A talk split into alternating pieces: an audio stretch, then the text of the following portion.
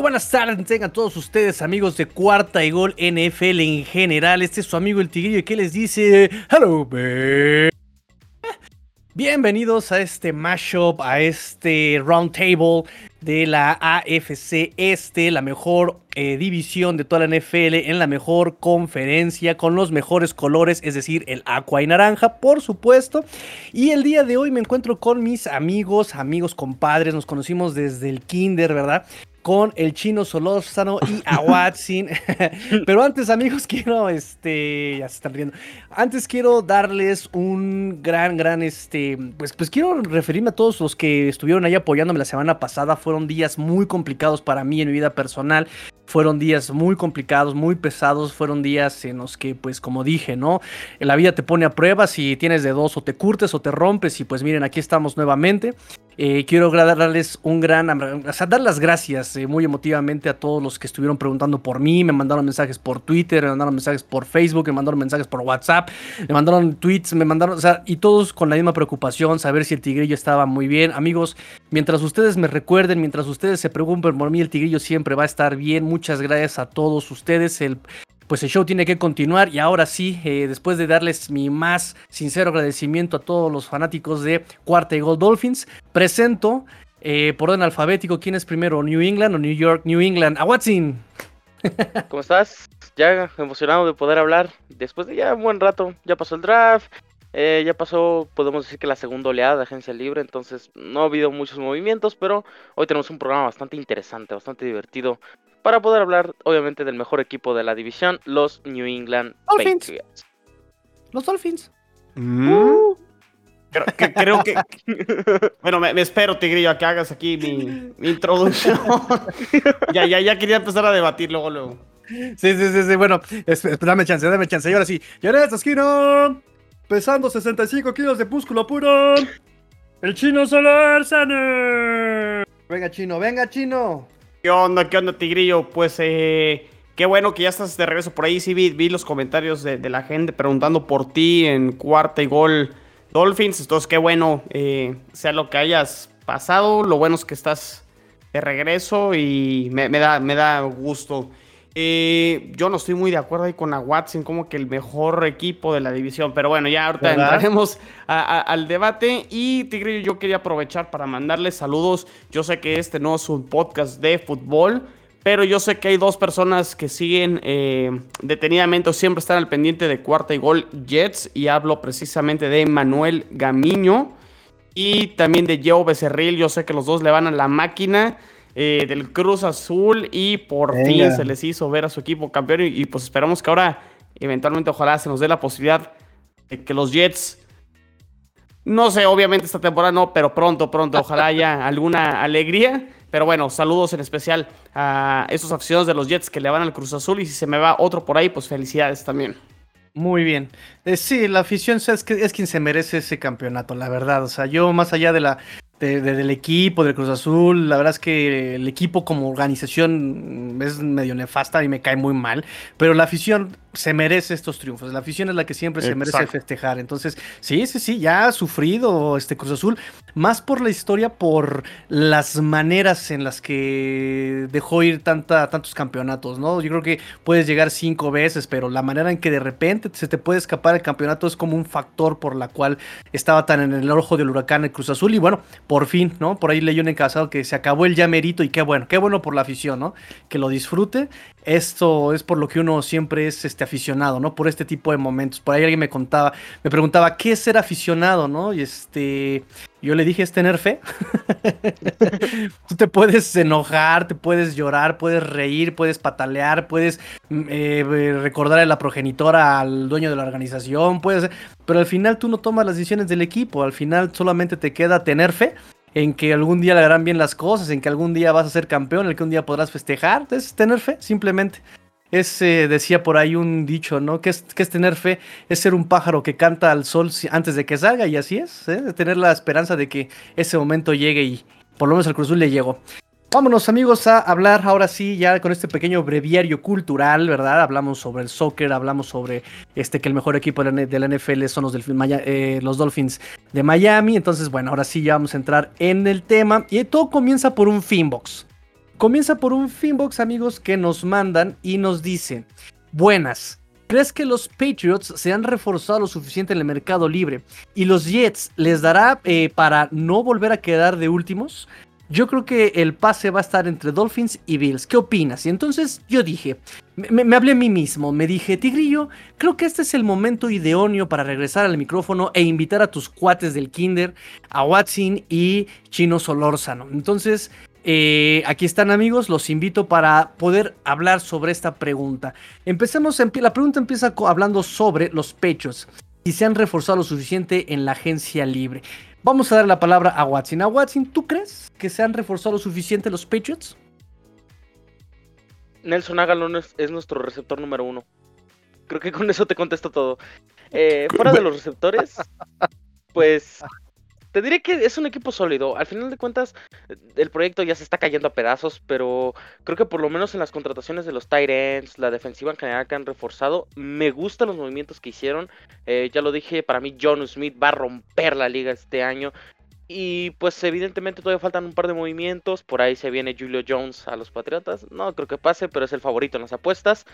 Eh, pero en general creo que la ofensiva sigue diría que está un escalón más arriba de lo que estaba el año pasado. El año pasado, Dalton Kinney, eh, Devin Asiasi, Jacobito Meyers y demás, pues la verdad no daba para tanto. Y yo creo que este año, por lo menos, este roster aspira a competir. No sé si para llegar a los playoffs, pero sí yo creo que debería de alcanzar para por lo menos subir unas dos victorias y estar pensando ya en si Mac Jones puede ser la respuesta, en qué podemos estar reforzando, pero por lo menos al momento diría que no sé si lo suficiente como para competir, para llegar a los playoffs, pero sí, digamos, para competir en esta división, que la verdad ya se está cerrando por completo, ya hasta los Jets parece que van a sacar por lo menos unos dos o tres triunfos en la misma división. Así que yo creo que puede ser que eh, los refuerzos no sean tan espectaculares para algunos, pero creo que en general pueden competir con estas armas. Y a mí me da mucha curiosidad ver esta segunda oportunidad que le van a dar a este Cam Newton con estos nuevos wide receivers. ¿Tú qué piensas? ¿Da el brinco? ¿Nos vuelve a decepcionar? ¿No? Este, sabemos que no va a ser el mismo del 2015, pero lo que vimos en el 2020 fue ni la sombra de lo que fue en 2015. Uf, ¿qué te puedo decir de Cameron Jarrell Newton, no? Pues es Super Cam. Al final de cuentas lo que te ofrece es que es talento puro Newton. En general, o sea, tal vez ya no tenga la fuerza de brazo, puede que sea por tantas cirugías en el hombro, puede que sea también por la inactividad que tuvo gran parte del 2019. Este año no sé si pueda dar el salto, es más, yo incluso no lo veo más allá de la cuarta semana como titular. incluso hasta varios reportes de Training Cam indican que Cam está perdiendo, pero de calle la batalla por la titularidad. Aunque ya sabemos que Bill Belichick tiene sus amores a sus corebacks. Realmente creo que nunca ha mandado a alguien a la banca en semanas, eh, pues digamos que ya en semanas tempranas de la temporada. Eh, me parece que no, no, no, va a dar el salto. A menos de que traigan a un jugador eh, un poquito más diferencial en esa ofensiva, además de Hunter Henry y John Smith, pues no puede estar dependiendo simplemente de ellos para el juego aéreo. Y lo que te aporta Cam con las piernas pues sigue siendo vital, pero no es suficiente. Y ya se demostró el año pasado de que si nulificas eso, Newton desaparece por completo de los encuentros. Wow. Chino, ¿tienes algo que decir al respecto de la agencia libre de eh, los Patriotas? Me, sorprende, bueno, primero me dio risa cuando le hiciste la pregunta, Tigrillo, a Watson y cuando dijo Nelson pensó que, pensé que la, la respuesta fue como Nel y dijo, no, pues bueno, el mejor receptor es Nelson Agalor, me pareció un poco, un poco chusco por ahí, pero me, llama la atención lo que dice a Watson porque yo no he seguido últimamente eh, noticias de Patriotas y me sorprende esto que dice eh, que al parecer no, no le está yendo del todo bien o al menos demostrando ser el favorito para quedarse con el puesto de coreback número uno para el arranque de la temporada, el caso preciso de Cam Newton. Y creo que eh, ese es el tema con los Patriotas, porque sí, o sea, yo creo que si vemos el roster de los Patriotas ya después del draft y después de la agencia libre, o sea, sí es un mejor equipo eh, que lo que fue en 2020, más allá del tema de, las bajas por el tema del COVID y por el desempeño de Cam. Pero creo que la pregunta va ahí en, en la posición de coreback. ¿Mejoró Patriotas en la posición de coreback? ¿Qué tanto fue el hecho de que fue el primer año de Cam eh, con Patriotas? ¿Qué tanto fue el hecho de Cam que le dio COVID? ¿Y qué tanto a lo mejor sí puede mejorar Cam Newton eh, ahora con todas estas armas? El caso de Hunter y de John Smith precisamente. Eh, y que realmente esa haya sido a lo mejor la diferencia por la cual los Patriotas a lo mejor no ganaron más partidos en, en 2020. No sé qué tanto puedan mejorar. Pero si en la posición de coreback están prácticamente igual o el desempeño es el mismo el del 2020, ahí sí, sí me preocuparía. Y realmente a lo mejor sí podríamos ver a un, un equipo Patriotas que se espera que mejore, pero realmente pueda dar otro paso hacia atrás ya después de la salida de Tom Brady. Sí, sí, sí, yo también considero que fueron incluso movimientos desesperados, ¿no? Movimientos desesperados. Pagaste una lanísima por jugadores y yo también tengo el mejor caso. De hecho, eh, fue curioso porque a Watson me quitó mi mejor ejemplo, ¿no? Exactamente, este Nelson Aguilar, lo que pagaron por él. Y realmente a mí no se me hace un wide receiver que valga esa cantidad, ¿no? Entonces yo también considero que son movimientos desesperados al ver, no sé qué tanto tenga que ver aquí el orgullo, siempre he puesto la pregunta, ¿no? De que Tom Brady ha hecho un gran trabajo, digo, ha ganado lo máximo con los Tampa Bay, Buccaneers, este, y bueno, eh, se va y deja a unos patriotas completamente desarmados, ¿no? Por, por, no por él, digo, por muchas cuestiones, COVID, contratos, lesiones, digamos lo que le pasó también a este, a este wide receiver slot, ¿cómo se llama? Se me olvidó su nombre, este... Edelman. Ah, exactamente, este Edelman, ¿no? Em, entonces, eh, un equipo que se hizo viejo, un equipo que se hizo, eh, que se fue estancando, ¿no? Entonces son, para mí son patadas de ahogado para demostrar que, que Belichick todavía puede hacer algo sin Brady, ¿no? Eso es lo que yo pienso. ¿Comentarios finales? ¿Algo que quieran agregar?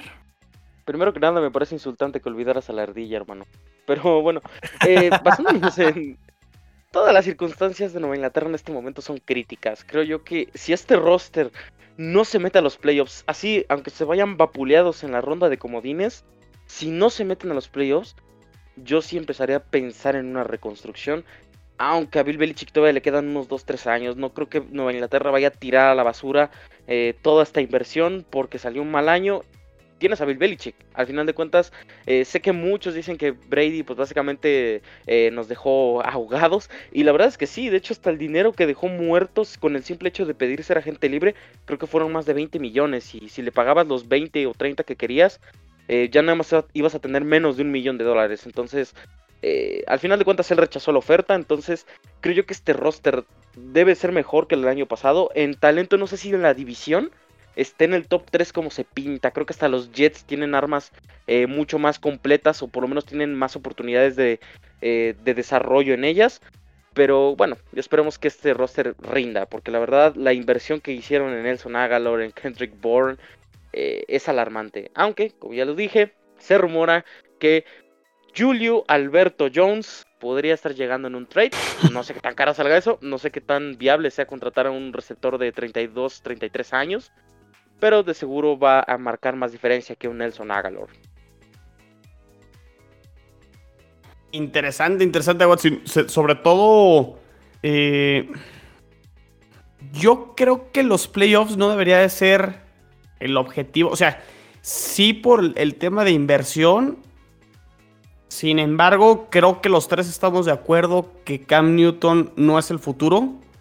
Y si por ahí sacrifican victorias y apuestan por el desarrollo a lo mejor de Mac Jones, el coreback que seleccionaron este año en el draft.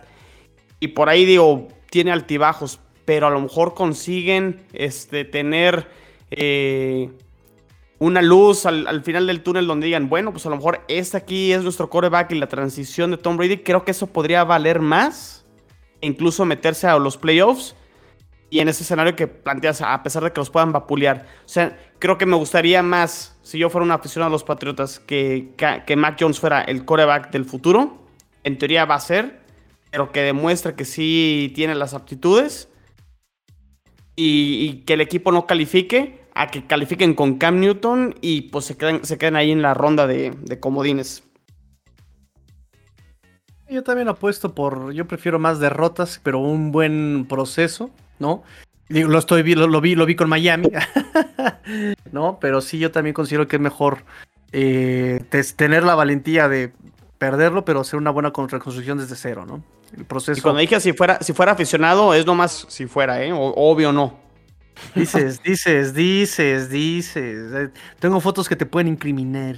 Uh, del kinder, como dijiste, ¿no? Aquí con su lonchera de Pats. ok, ¿algo más que vamos a comentar sobre este, los Patriotas? ¿Todo nice? ¿Todo perfecto? Ok, entonces vámonos a la siguiente pregunta entonces. Vámonos contigo, Chino. Ahora sí que el reflector va hacia ti. Los Jets, a los Jets les dará para no volver a quedar de últimos. Sí, solo sí, no por Jets, Tigrillo. Sería más un escenario donde Patriotas o Miami realmente decepcionen y no consigan su objetivo final de la temporada que para, bueno, a Watson lo acaba de decir que para ellos a lo mejor sería entrar a los playoffs y obviamente para Miami creo que el objetivo es eh, también, ¿no? Sí o sí, lo, he dicho eh, hasta el cansancio. Creo que el equipo más presionado dentro de la división este año es Miami. Tienen que entrar a, los playoffs. Y sí veo a los Jets obviamente ganando más partidos. O sea, imposible que vuelvan a quedar con dos ganados. Y yo los tengo aproximadamente con un récord de seis ganados. Un techo a lo mejor de siete. El de hecho, pues su over está en seis y medio. Y creo que hace sentido después de revisar su, su calendario. Y sería más una situación donde realmente creo que Miami o Patriotas decepcionen más y se caigan. Mm, y no tanto que Jets aspira a ganar 9 o 10. No sé si me di a entender. O sea, creo que sí es, sí es, creo que el favorito Jets a volver a caer en último lugar. Pero si no llega a caer en último, eh, creo que sería más por una circunstancia de los otros bueno, los Bills nunca se sabe, ¿no? Pero los, sí los veo muy favoritos, pero más por una caída de Patriotas y Miami. Y de hecho me llama la atención de, de Watson que diga que los Jets pueden ganar tres partidos divisionales. Si llega a ser ese el escenario, a lo mejor por ahí sí pudieran eh, quedar a lo mejor en tercer lugar dentro de la división. De hecho, yo los tengo con un máximo de dos victorias divisionales. Eh, sería el partido contra Miami, contra Patriotas de local, nada más. No veo forma que puedan ganar eh, a ninguno de los tres equipos de visitante.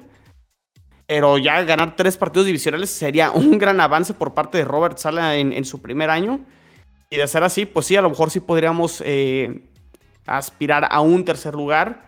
Y a lo mejor estaríamos hablando de un récord de 8-9, 9-8 máximo, pero hasta ahí y por supuesto que playoffs, pues no, no, no está creo que contemplado este año. Sí, sin Yo, yo lo decía por el partido número 3 ganado de divisional, porque te enfrentas en la última semana a los Buffalo Bills. Imagínate que Buffalo llegue ya sin presión, primer sembrado, sin problemas, y meta a los suplentes. Yo creo que ese es un escenario posible, aunque claro, evidentemente no es lo mismo ganarle a los titulares que ganarle a los suplentes.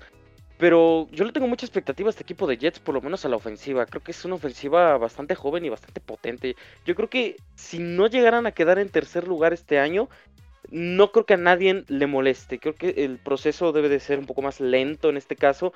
Contienes un coreback un poquito menos desarrollado en el sentido de que no tuvo tanta competencia, un head coach novato, muchas piezas jóvenes creo yo que si los Jets, como dices, si logran estar en el tercer lugar, es porque en Miami sucedió una desgracia a lo bestial y en Nueva Inglaterra suspenden a Bill Belichick todos los juegos de la temporada. Solamente así puedo ver que los New York Jets queden en tercer lugar, aunque tampoco me sorprendería, sinceramente.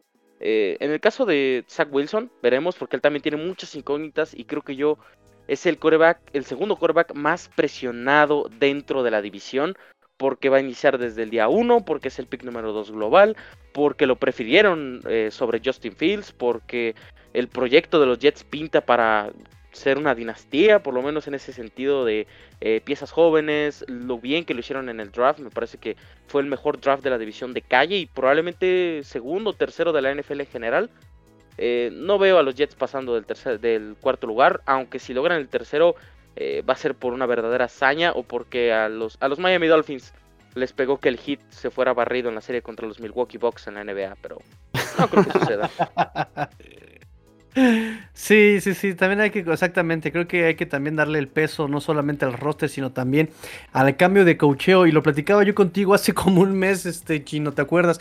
Este, y no como algo negativo necesariamente, ¿no? O sea, yo creo que si, si es cierto que cuando hay un cambio de coach en la NFL, eh, te esperas a que haya derrotas, y que le va a llamar el equipo porque tiene que volver como a encontrar el modo en el equipo, encontrar este, la estabilidad, bla, bla, bla, bla. Yo creo que aquí con, con Robert Sala, el no tener a este Adam Gaze ya es una ganancia y Robert Sala sabemos cómo, cómo trabaja, aunque se le olvide de repente que él es el head coach, ¿verdad? ¿No? Pero eh, Eso fue este sarcástico, Tigrillo. Fue ahí nomás para, para ganarse a la, prensa de Nueva York. Sí, pero fue, la, fue, el chiste sarcástico más Jets que he escuchado en mucho tiempo. ¿eh? Es como Jets siendo Jets. ¿eh? No, no, no. Creo que, ha, habido, ha habido peores y creo que esta fue realmente. porque de hecho él la cuenta, o sea, no, creo que no había necesidad. Este de hacerle más, pero sí, sí, sí entiendo que por ahí se puede prestar como para las burlas, pero no, no pasa nada. Eh, lo, lo, lo, manejó. Hasta se rió Sala, ¿no? De su, de su situación. Sí, no, a mí me, encanta, ¿eh? o sea, el tipo me cae súper bien desde que está en San Francisco, lo vengo siguiendo y, o sea, sabe lo que hace. Entonces, en ese aspecto, es, ahí ya está ganando Jets, ¿no? Entonces, este, está la incógnita, por ejemplo, que aunque los coaches, eh, los head coaches digan, que no son de una índole defensiva u ofensiva, sabemos que tienen sus inclinaciones, indudablemente. Él es de índole defensiva, y lo que, lo, lo, que lo que tenemos como en juego, lo en duda mucho, es la parte ofensiva. Ahí, por ejemplo, Chino, yo te preguntaría, ¿quién queda de coordinador ofensivo que pueda sacar el pecho por esta ofensiva? Que pueda decir, ok, yo soy el que lleva, yo soy el responsable de esto, este, de que funcione eh, estos, estos wide receivers jóvenes y este coach, perdón, y este quarterback joven. Es que creo que eso es lo atractivo de no solo la contratación de Robert Sala, sino el staff de coach que trae. Y trae a Mike LaFleur, quien es el hermano de Matt, el head coach de Green Bay.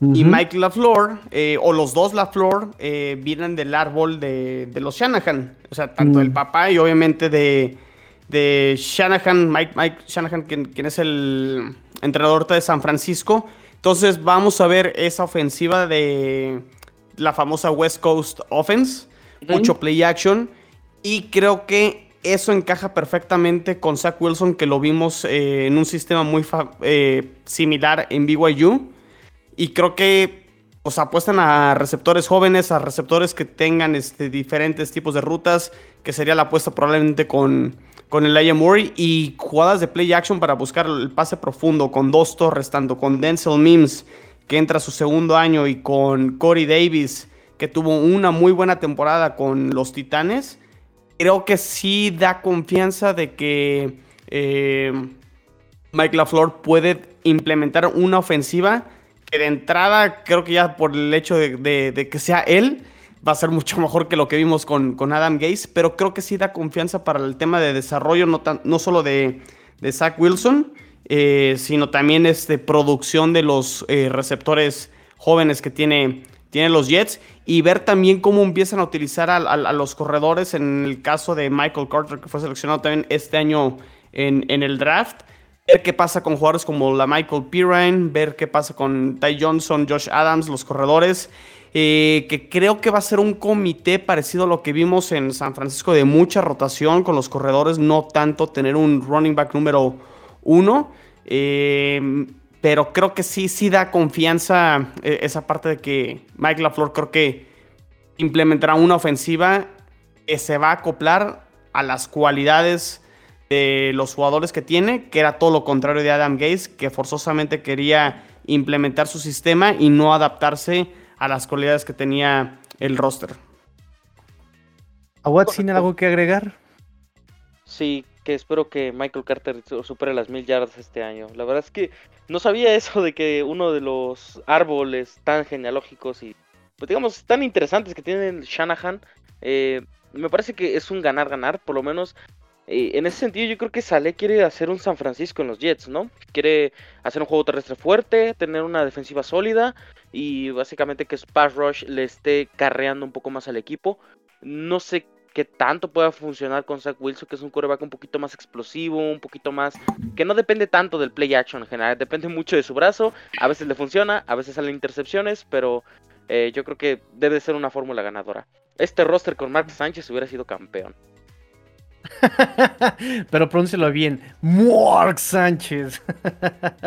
Ay, ya, ni me digas, yo creo que esos, esos, dos años de los Jets con un mejor coreback, fácil, fácil ganaban al menos uno. Te odio, Mark Sánchez. Sí. bueno, eh, hablando sobre la ofensiva West Coast, eh, si no mal recuerdo, si no mal recuerdo, la ofensiva West Coast es una ofensiva para los que no saben en casita, ¿verdad? Es una ofensiva que le da prioridad al pase más que a la carrera. Entiendes por qué la Michael P. Ryan y entiendes por qué Michael Carter en una, ronda tardía. Eh, pero los pases no son de índole eh, ¿cómo llamarlo? De, pases rectos, ¿no? Que son tan verticales, ¿no? Que es otro tipo de, ofensiva, si no, si, si no, mal recuerdo, que es la ofensiva tipo vertical, que son pases rectos y postes, básicamente. La West Coast son, post, son, este, son pases eh, más hacia las bandas, más este, trayectorias abiertas, más trayectorias que si pueden ser, eh, digamos, profundas, son trayectorias que van hacia las banderolas, hacia el flat, hacia... ¿Estoy en lo correcto, amigos? Sí, o sea, e, es una ofensiva que busca que el quarterback tome decisiones fáciles y rápidas. Y sobre todo eh, la, parte de rápidas, o sea, que se deshaga del balón rápido. Entonces, eh, eso es lo que busca esta ofensiva de West Coast Offense, que eventualmente buscan el play action para que después de que la defensiva empiece a ajustar tanto el juego terrestre o estos pases cortos, eventualmente venga el pase largo. O sea, no es exactamente como dice es más bien como dice este grillo, no estar buscando siempre el pase profundo. El pase profundo es una consecuencia o lo buscan después de, estar quemando o utilizando todas estas rutas cortas y pases rápidos y también este eh, por, el, por el juego terrestre. Entonces, sí, exactamente así como lo, lo mencionaste. Perfecto, sí, sí, digo, porque mucha gente no, no, no, no, eh, puede ser este, así que novato este, y hay que pues darles ahí la, la acotación. Entonces, bueno, eh, vámonos ya, si no tienen más que decir sobre esto, vámonos a la última, última pregunta de este Finbox que dio para todo este tema, que llevamos casi, casi más de 30 minutos. Este, dice aquí, yo creo que el pase, o supongo a playoffs en la división, va a estar entre Dolphins y Bills. ¿Qué opinan, amigos? ¿Qué opinan? Dolphins eh, y, y Bills, ¿quién queda en primero y quién en segundo? Bills primero y Miami segundo. Sin lugar a dudas. Creo que yo, yo, también veo, veo a Bills en uno. Y Bills no solo uno de visión, Tigrillo, probablemente incluso con posibilidades de ser uno en la americana, ¿eh? eh sobre Kansas? Sí. Sí, sí, porque yo creo que el calendario este año, en general, para los cuatro equipos de esta división, creo que está más a modo el, calendario del, de los del oeste. O sea, creo que eh, nos enfrentamos al sur de la americana y creo que eso es una ventaja, o sea, enfrentarte a Houston, enfrentarte a Jacksonville, Tennessee. Bueno, Indianapolis pinta muy fuerte. Tennessee yo lo veo un poquito a la baja por la salida de John Smith y Corey Smith. Eh, Corey Davis, perdón. Eh, ya es, el receptor de los Jets, el ando cambiando el, el nombre. Eh, y creo que esa división también este, la, veo un poco más débil. Eh, el, oeste se enfrenta al norte de la americana. Estamos hablando de Pittsburgh, estamos hablando de Baltimore y de Cleveland. Que los tres se metieron a playoffs el año pasado. Entonces ya ese cruce creo que lo hace un poco más complicado. No estoy diciendo que Kansas va a bajar en cuanto a su nivel. Simplemente creo que el calendario le daría este, esa ventaja a los Bills para en un hipotético caso quedar arriba de, de ellos. Obviamente tendrán ese enfrentamiento directo por haber quedado los dos eh, en primer lugar eh, en el 2020 y ahí se podría definir mucho de quién quede en el lugar número uno, ¿no? Pero creo que también el sur de la Nacional, quitando a los Bucaneros, los otros tres equipos a mí no me asustan mucho. O sea, Atlanta, llevamos diciendo mucho que Atlanta va a mejorar, Atlanta va a mejorar. Más bien, Atlanta después del Super Bowl no pasa nada con Atlanta. Eh, los Santos no sabemos qué tanto van a caer eh, ahora que se retiró Drew Brees. Y las Panteras van al segundo, van eh, en su proyecto año número 2 con Matt Rule. y no sabemos si Sam Darnold realmente el problema eran los Jets o realmente es, el coreback 32 de la liga como lo fue en 2020. Entonces, creo que por el tema del calendario a los Bills eh, se le puede facilitar. Y eso mismo también a los Dolphins, Tigrios, si lo saben aprovechar, deberían de dar ese paso para calificar a los playoffs, pero creo que en el enfrentamiento directo veo a los Bills favoritos, incluso con posibilidades este año de irse de nuevo 6-0 ¿eh? dentro de la división. Aguasin, ¿por qué los Bills podrían ser mejores que Kansas? Pues aparte del poderoso calendario que tiene Kansas City y el calendario, no quisiera decir fácil porque realmente hemos visto que hay equipos que tienen el calendario más fácil y terminan yéndose 5-11. Eh, no creo que sea tanto por el calendario, más bien creo que es por la actitud. Creo que la química que tiene Buffalo es inmejorable. El proyecto ha avanzado demasiado y este año deben de dar ese siguiente paso a llegar al Super Bowl. Creo que por lo menos en el enfrentamiento directo contra Kansas City, esta vez sí le van a ganar, por lo menos en la temporada regular. Veremos qué pase si se vuelven a topar en los playoffs, una hipotética final de conferencia. Pero creo yo que confío más en los Bills en este momento que en lo que está haciendo Kansas City. Renovaron por completo la línea ofensiva, sí, pero tampoco le veo tanto potencial, ya que ya está Justin Herbert, ya está establecido, ya le van a dar línea, y sin línea era un dolor de cabeza, imagínate ahora con ella.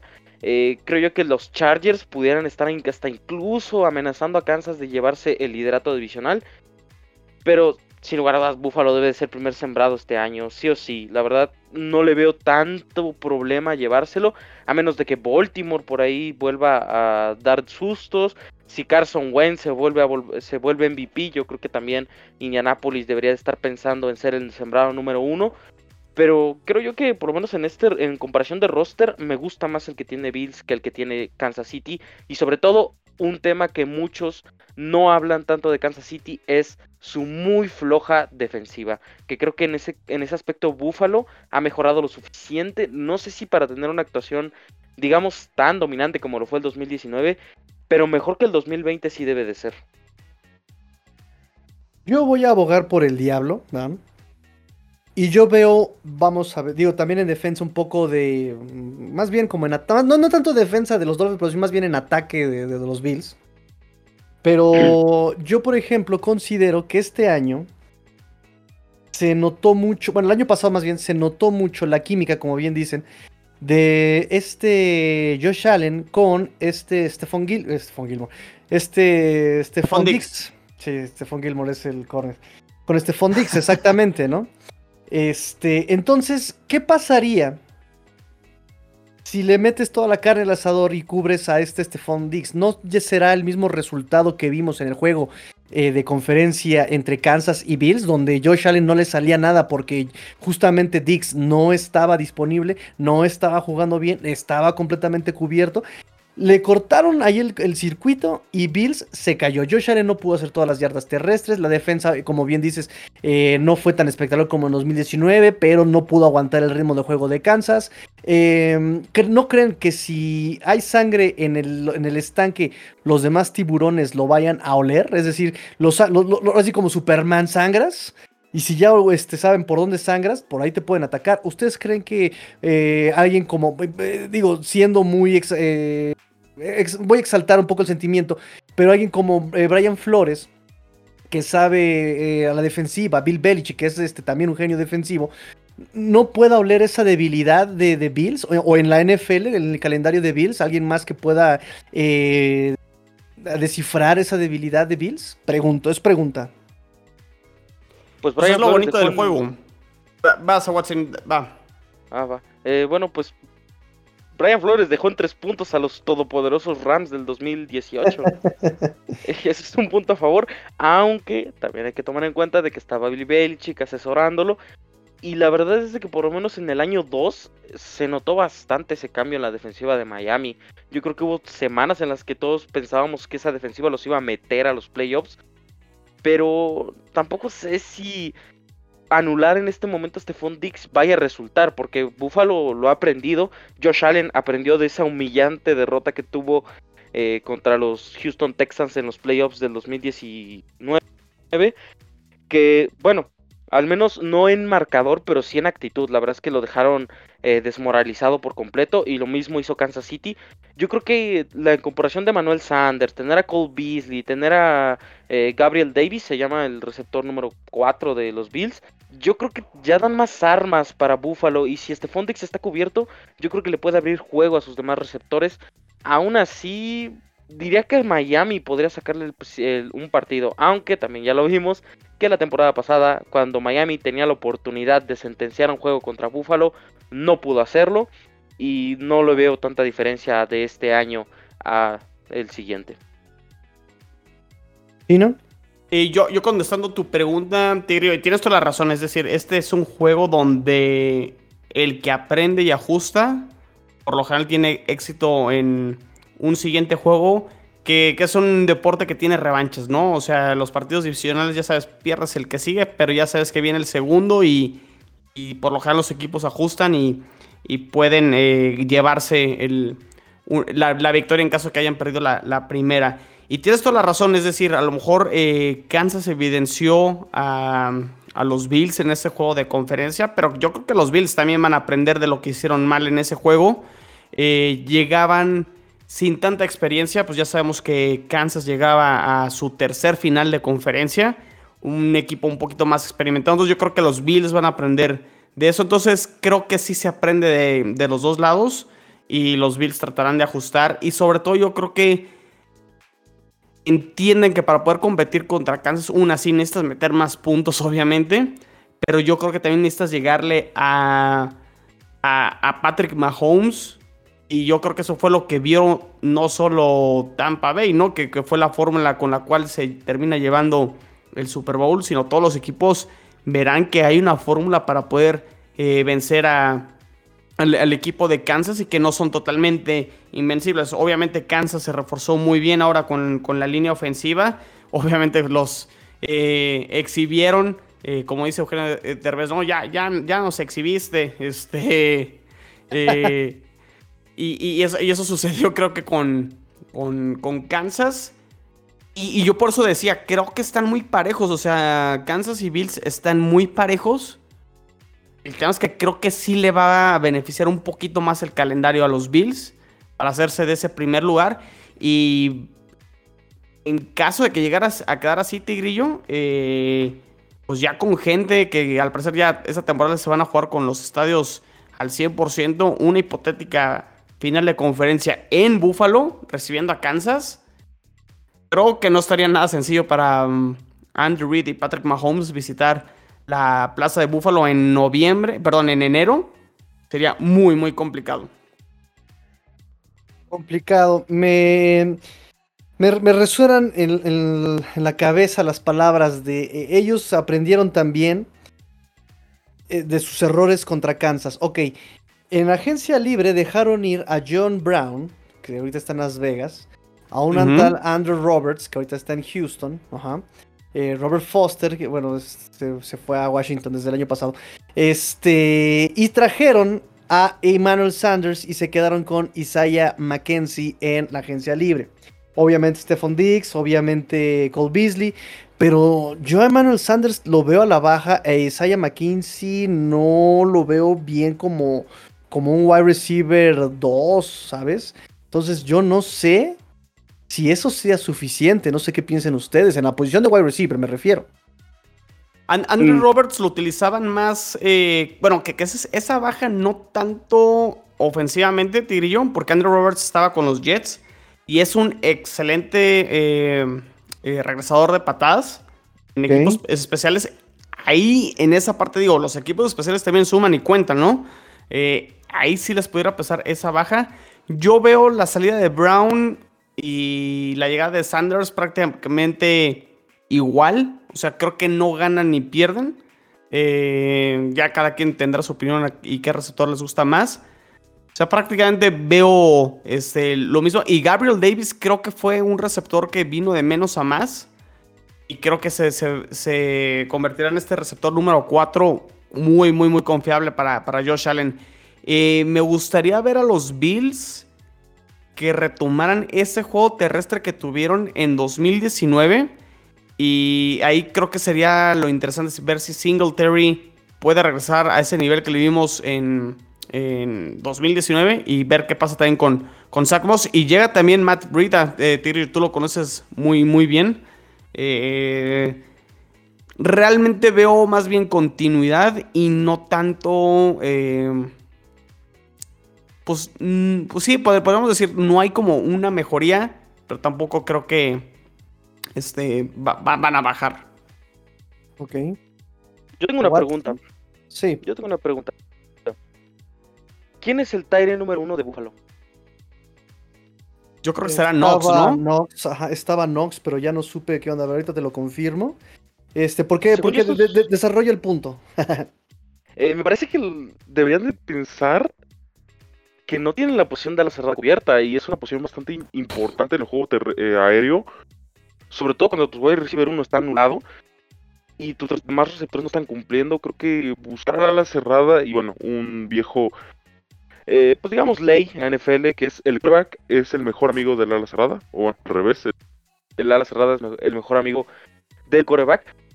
Yo más bien pensaría que les faltó una ala cerrada en la agencia libre. Se habla de que estuvieron pisando fuerte por eh, Hunter Henry. Al final de cuentas se los llevó el rival divisional. Pero no, yo no les veo una solución completa en esa posición. Creo que la debieron atacar en el draft. Y por lo menos en el tema de los receptores, a mí me gusta mucho Manuel Sanders. Si bien ya muy veterano, pero ojo, es muy veterano. Yo creo que ya más, más bien está empezando a ajustarse, a mejor utilizar técnica en vez de fuerza, en vez de agilidad, empezar a buscar los huecos, empezar a eh, tener un poquito más de juego, digamos, más inteligente, buscar los espacios más convenientes a su velocidad y saber cuándo eh, salirse y regresar al campo y demás. Al menos a mí me parecería que si Buffalo tuviera una ala cerrada número uno de verdad, eh, yo creo que sería un ataque bastante letal y creo que muy pocos equipos tendrían el personal para poder anularlo. Eh, aún así, pues nada, Buffalo es una máquina ofensiva dentro y fuera de la división.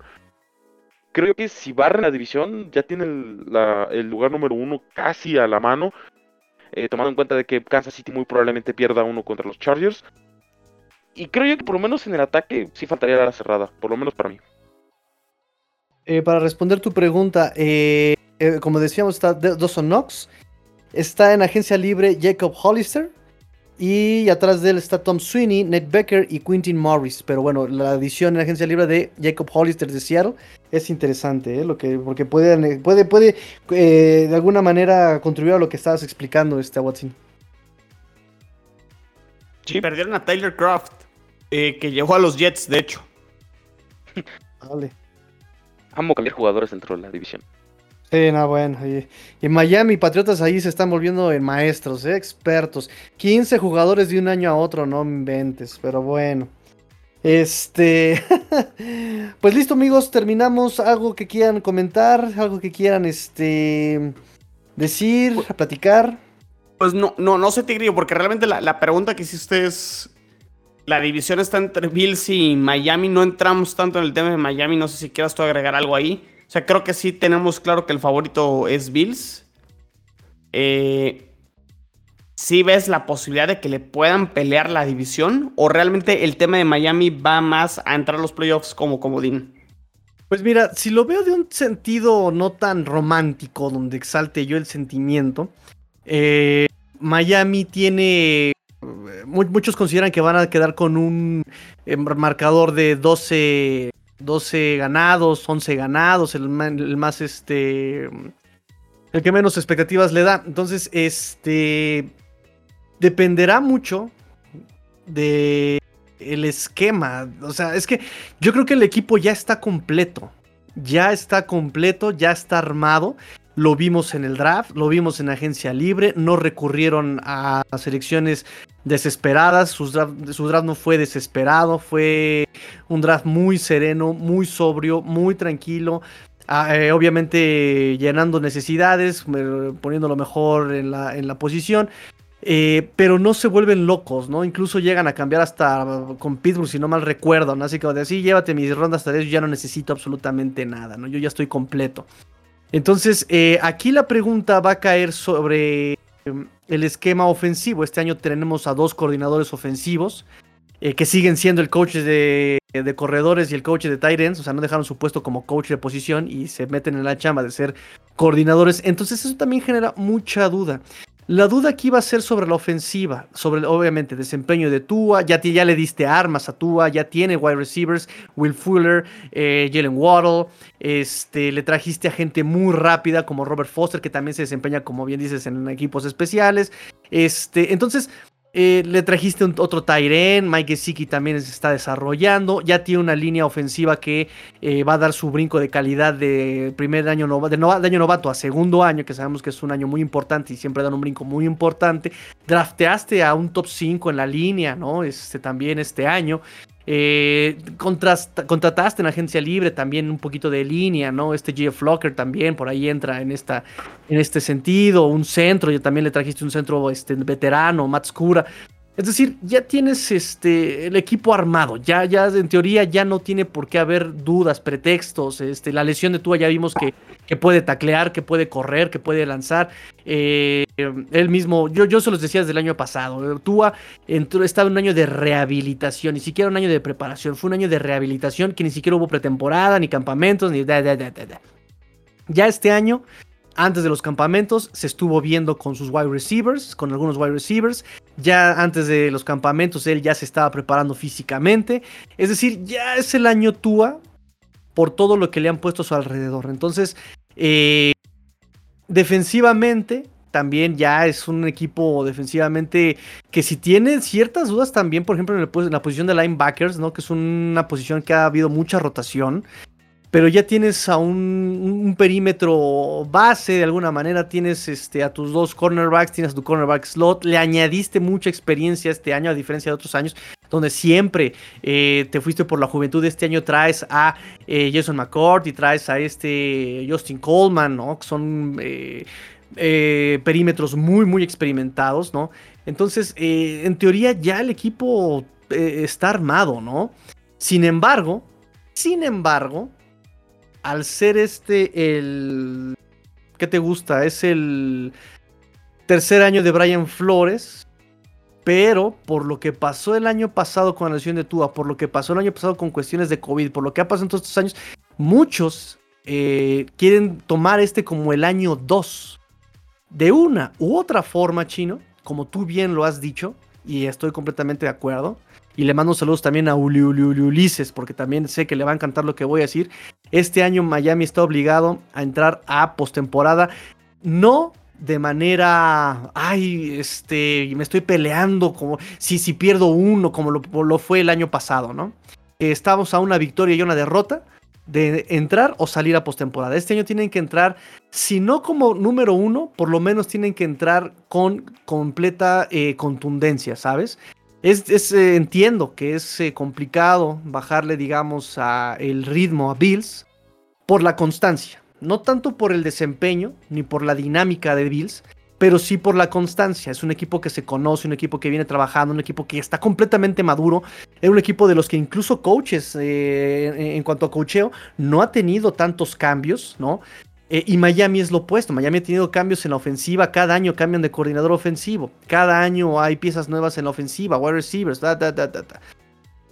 si no le puedes ganar, por ejemplo, por ese lado, por la constancia y por, y por este, la dinámica que tienen, tienes que entrar a postemporada sin dudas. ¿No? Ay, es que eh, este partido lo ganó porque se resbaló el pateador y por eso entró a Miami. No, tiene que entrar con completa autoridad Miami a postemporada, porque ya nos demostró que podía hacerlo. Eh, tú lo sabes, a Watson lo sabe, eh, un equipo que gana 10 partidos tiene el 90% de posibilidades de entrar a postemporada. 10 partidos ganados es casi ya estás en postemporada. Nada más, si, se le cae un rayo al. al ¿Cómo se llama Roger Goodell? Supuesto, ¿cómo se llama? Al comisionado, no entras, ¿no? Bueno, pues a Miami siempre le pasa. Gana los 10 partidos y nunca entra, ¿no? Entonces le volvió a pasar el año pasado. Ganó 10 y no entró. Entonces, este año, eh, si ya nos dieron prueba de que con esa juventud y con ese coreback y con esos experimentos pudieron ganar 10, con esa defensiva y esos equipos especiales, este año ya tienen que dar eh, ese, ese, ese paso, ese paso, esa prueba de que ya son un equipo sólido. ¿no? Entonces, eh, tal vez no entren en número uno, pero sí tienen que, tienen que entrar a postemporada con autoridad. Sí, creo, creo que su techo podría ser, Tigrillo, ser el mejor comodín. Exacto.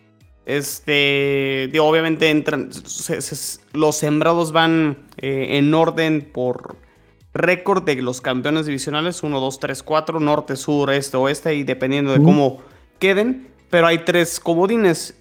Miami yo creo que pudiera ser ese lugar número 5, es decir, el mejor comodín. Y creo que eso sería una muy, muy buena señal y muy buena temporada. Y como dices, es te quitas dudas, ¿no? Porque incluso puedes llegar a ese juego número 17 en la semana 18. Me tengo que acostumbrar todavía eh, a eso.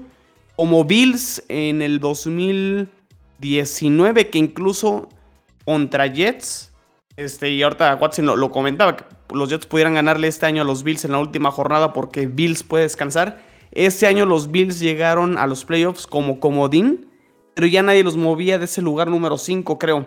O sea, entonces este, se dieron el lujo de descansar eh, jugadores eh, entrando como comodín. Entonces algo así pudiera suceder con, con Miami. Sí, sí, sí, exactamente. ¿A Watson algo que tengas que decir? Si este proyecto de Brian Flores no funciona, ¿qué debería hacer Miami? Yo diría que no deben de entrar en reconstrucción otra vez porque ya el proceso ya está. Pero sí deben de sí o sí. Yo digo, muchos dicen que el techo es el mejor comodín. Yo digo que el piso es ser el mejor comodín, por menos. El roster está ahí. Tua está ahí. A mí me encanta Tua, soy fan de Tua. Lástima que no haya patriotas, pero esa es otra historia.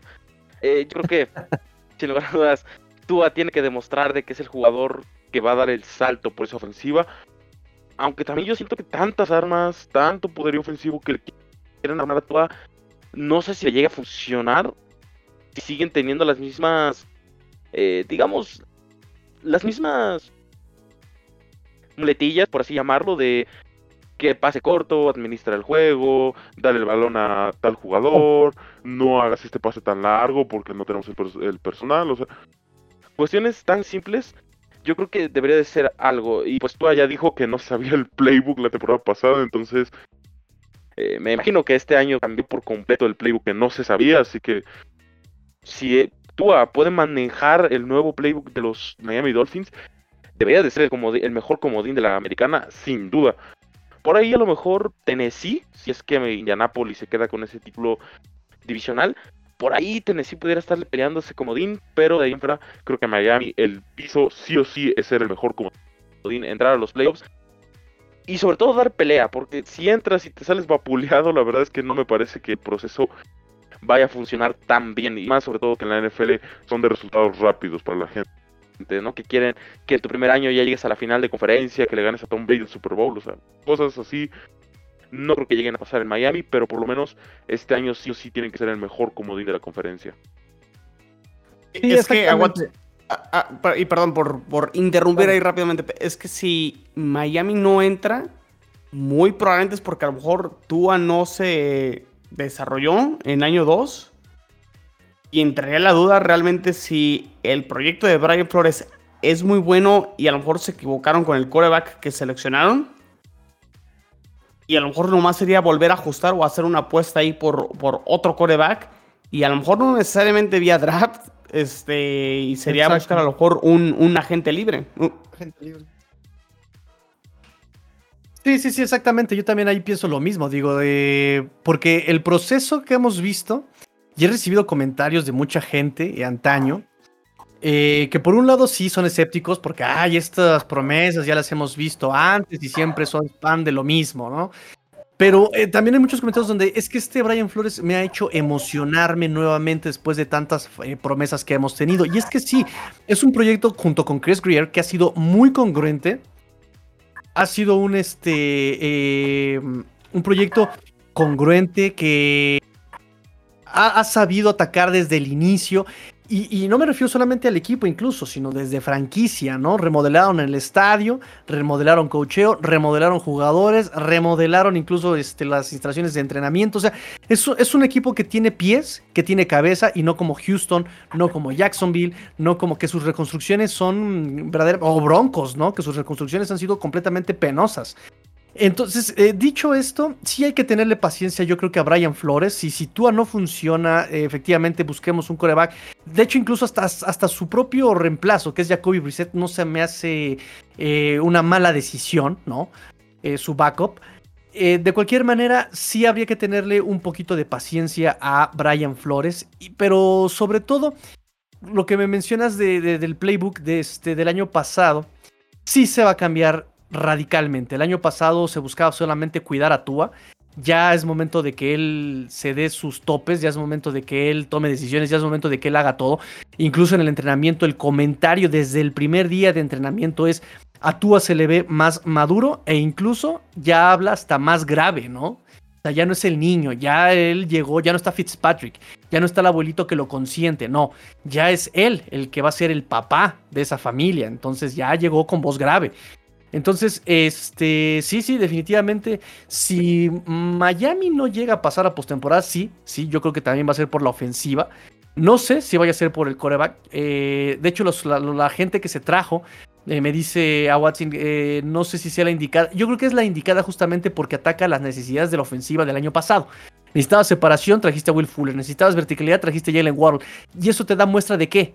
De que ya no va a ser el mismo playbook prudente, seguro, eh, sencillo, básico del año pasado, ¿no? Ya se van a atrever a hacer más cosas y además es gente súper versátil. Will Fuller tiene una versatilidad increíble. Jalen Waddle te puede jugar desde el otro, pero también te puede jugar desde afuera. Y no olvidemos a este eh, Lynn Bowden Jr., que juega de corredor, de quarterback, de wide receiver. Y Malcolm Perry, que tienen las mismas eh, cualidades. Y que el año pasado eh, Lynn Bowden Jr. nos dio muestra de que él puede romper cuanto tacleo se le viene encima. Entonces, eh, va a ser muy, muy, muy, muy, muy interesante. Pero sí, si, si, no llega a funcionar el, proyecto es por la ofensiva. Y no podemos entrar en reconstrucción porque tenemos buenos equipos especiales y tenemos una defensa también bastante sólida. Entonces yo creo que más bien por ahí habría que atacar solamente uno u otro bache que tenga la ofensiva en adelante. ¿Algo más, Chino? Eh, no, no. Coincido con, contigo, Tigrillo. Esperamos que por los aficionados de Miami ya se deshaga y puedan calificar este año. Ya se pudo con el Cruz Azul que no pueda a los delfines, caray, caray. Esos son milagros. Esos son milagros. Eso solamente pasa una vez en cada 3000 años y ya, ya, ya se lo llevó el Cruz Azul. Este, ¿algo más, muchachos, que tengan que decir? Pues que nos sigan en redes sociales, ¿no, Tigrillo? Eso, eso, eso, eso. Échense, dispárenlas. A ver, pues las mías ya saben, arroba Rodrigo Solo 86 es mi cuenta personal en Twitter. Y pues la cuenta oficial de Cuarta y Gol Jets, arroba Cuarta y Gol Jets, cuarta en abreviación 4TA, arroba Cuarta y Gol Jets. Y bueno, pues ahí para que nos sigan, estén al pendiente de todo, de, todo el contenido del equipo de los New York Jets. Watson, tus redes sociales, cuéntale tus novias, a todo, venga. Sigan a Patriots en cuarta y gol, en... Eh, bueno, en Twitter nos encuentran como arroba cuarta y gol Patriots, para que pues vayan y estén muy atentos de las noticias, eh, todo lo referente a los Patriotas y sobre todo el podcast de Patriots en cuarta y gol. Además de que pues le quiero dedicar este programa a Gabriel Ramos Valdés, eh, falleció recientemente, así que pues descansa en paz y te quiero mucho. Nuestro más sentido pésame de la familia de Cuarta y Gol Dolphins, seguramente también de la familia de Cuarta y Gol Jets y de toda la familia Cuarta y Gol NFL. Nuestro más, nuestro más sincero y sentido pésame a la familia y a ti, este, a Watson, que eres un miembro bastante reciente de la familia Cuarta y Gol, pero aún así bastante talentoso y bueno, pues esperemos que encuentren pronta resignación por esta terrible pérdida que eso de las pérdidas, cómo nos ha afectado últimamente internacionalmente, ¿eh? mundialmente nos hemos perdido a mucha gente, entonces este bueno, no no no podemos ser indiferentes. Sí, eso. Ahora sí, pronta eh, resignación a la familia Watson, eh, a ti y pues me uno también al, mensaje aquí de del buen Tigrillo. Gracias. Pues listo, nos despedimos. Este es su programa, ya estuvo bastante larguísimo, no importa. Nos divertimos, bastante informativo. Este, pórtense mal, cuídense bien, sean el cambio que quieren ver en el mundo. Esto fue Tres y Fuera. AFC este. Ni siquiera este, si fue cuarta y gol. Cuarta y gol AFC este. arroba cuarta y gol, arroba cuarta y gol. Arroba cuarta y gol Dolphins, arroba cuarta y gol Dolphins, arroba cuarta y gol AFC este. Fins up. Tigrillo fuera.